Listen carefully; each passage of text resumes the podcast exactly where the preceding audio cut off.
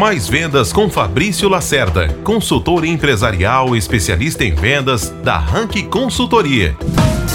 Prospecção de clientes, o remédio para o cliente predador. Você sofre com clientes que só querem preço e não valorizam seus benefícios e diferenciais e ficam trazendo estresse para a sua operação? Vou te dar três dicas para resolver e se divorciar desse tipo de cliente.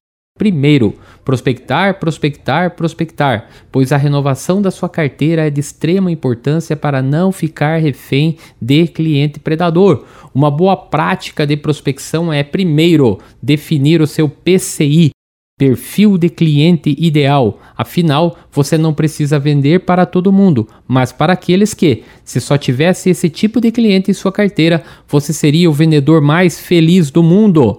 2. Montar um discurso de vendas baseado em valor. Essa história de que comprei algo muito bom e barato não existe. É puro charlatanismo, como dizia o finado Padre Quevedo. E que Deus o tenha. Nós decidimos sempre comprar mais ou comprar menos.